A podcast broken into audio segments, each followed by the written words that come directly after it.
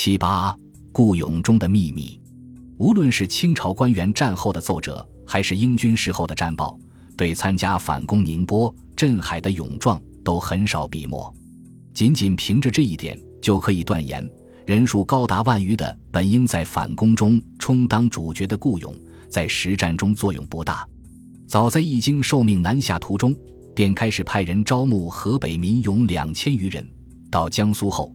又募崇明水勇近两千人，其最初的目的是这东水网地带不利于大兵进击，而原本为运河水手的河北民勇，原本从事海上沙船业的崇明水勇，不仅可以弥补清军的兵力不足，而且在水网地带作战时也大有裨益。顾勇须得官府出资，每日口粮银两较官兵为多。若顾勇时同时雇募骑船，还得另付船资。这么一笔银钱买卖，很自然地引起了易经墓中官场老手们的兴趣。曾入易经幕府的贝清桥，战后作多多银，其中一首为“国否乡兵练满营”，帐中书记最分明，劳他寸后军加叠，避免雷同转性命。诗后他自注云：“或献策于张英云曰：‘北勇由他省资来，时俄时饷，无从影射，不如兼募这人为南勇。’”可福报一二，欲为他日报萧地。应云深然之，令绅士李维庸、林告、范尚祖、彭宇等领目造册，呈报将军，共九千余人，人数极多，不及训练，并不及点验。即三月间，将军忍知其弊，即斥应云全数裁撤，而所费躺银核算已及十余万两。引文中所提到的张应云。原为安徽泗州直隶州知州，由易经奏调入浙江军营。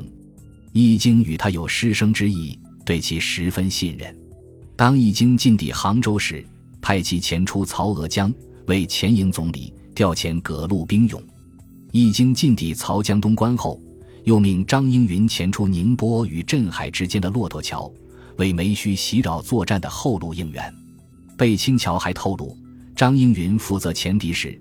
每日密函禀报已经，其消息来源又是官场滑头宁波曹叔陆新兰，其所报俘入宁波者十七队，俘入镇海者十一队属子虚，而将军拒之入奏，可见前节所引清单。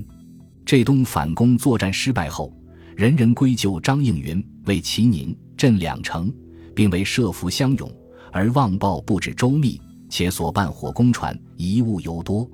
贝清桥并以亲身为例，称其开战时是在宁波骆驼桥，而张英云却称其与镇海人包祖才同带南勇五百人设伏招宝山，位于镇海县城东门抢夺炮台。后来贝清桥在易经墓中看到了这份密函，已茫然矣。以上贝清桥揭露出的事实与易经奏折所附清单对照，可以确认：一。已经清单上，宁波浮涌十八处，共计两千二百六十余名；镇海浮涌十一处，共计两千八百一十名，是完全不可靠的数字。而镇海浮涌中招宝山一路五百名，完全是编造。二，已经清单上用于反攻宁波、镇海的火攻船共六百一十五只，也是完全不可靠的数字。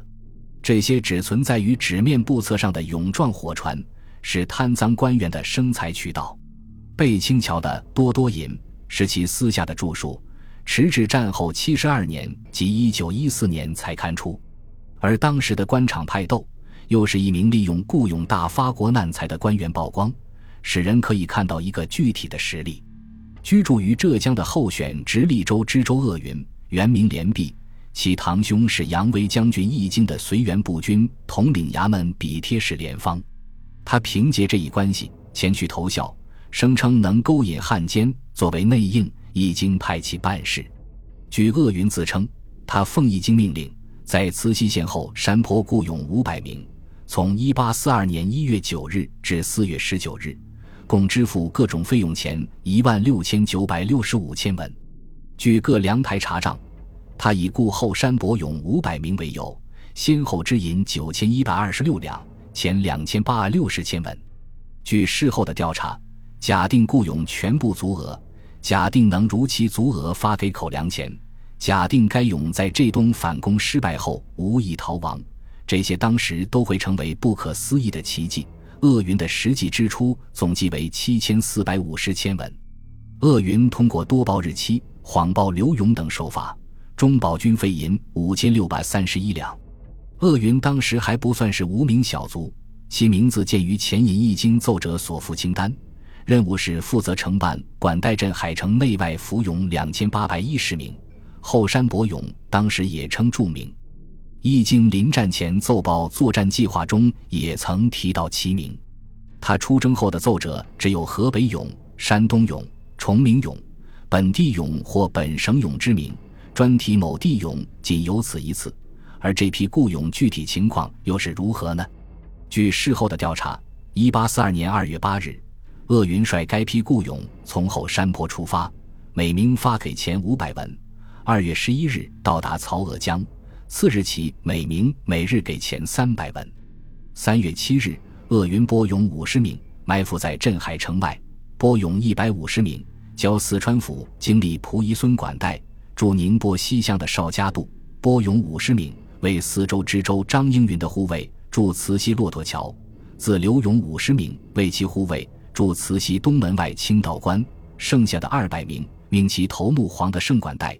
于三月十日参加攻打宁波南门的作战，反攻失败后纷纷溃逃。这批毫无训练的雇勇，大部分充当了各类办事当差官员的护卫。杨威将军的部下做起事来，一如杨威将军的派头，只不过是缩小了尺码。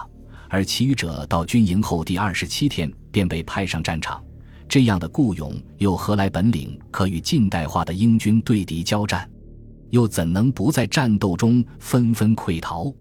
这五百名后山伯雇勇的实力，也反映出号称两万的参加浙东反攻防守的雇勇的实际，反映出号称九万的浙江全省各保地方要津的雇勇的实际。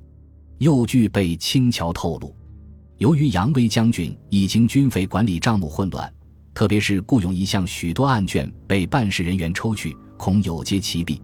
由于负责军费报销的浙江巡抚刘运科与易经有隙，不肯依官场就归通融办理，易经经手支出的军费核销，一时陷于麻烦。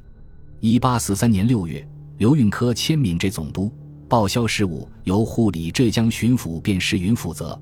便是曾管理粮台，深悉其中有不可上文者，遂将原卷全行弃置，另按军需责立，令葛源善造报销清册。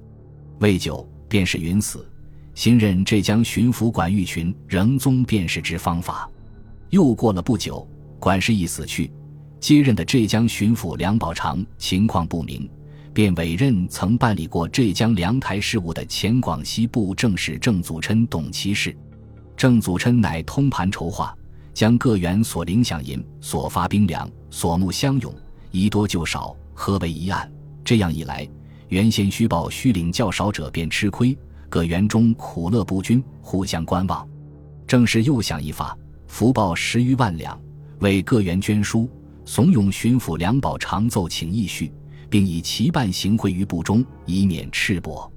经过这一位官场高手的操作，摆平了贪赃不均的省内各园和乘机发财的京内各园，一直到了一八四五年的春天。鸦片战争，这省军费报销案终于告竣。饱受兵灾的浙江，成了贪赃官员的银盆。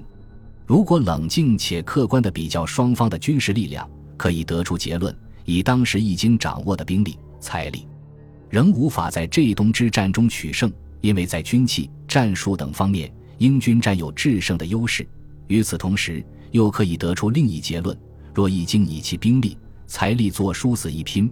必使英军付出极大代价，其惨烈英勇必载于战争史。然而，我们面对着的这一段历史，又使我们无法冷静且客观地从军事学术层面上进行检讨。对此政治不上轨道的清朝社会，技术上的分析只是苍白无力的。本集播放完毕，感谢您的收听，喜欢请订阅加关注，主页有更多精彩内容。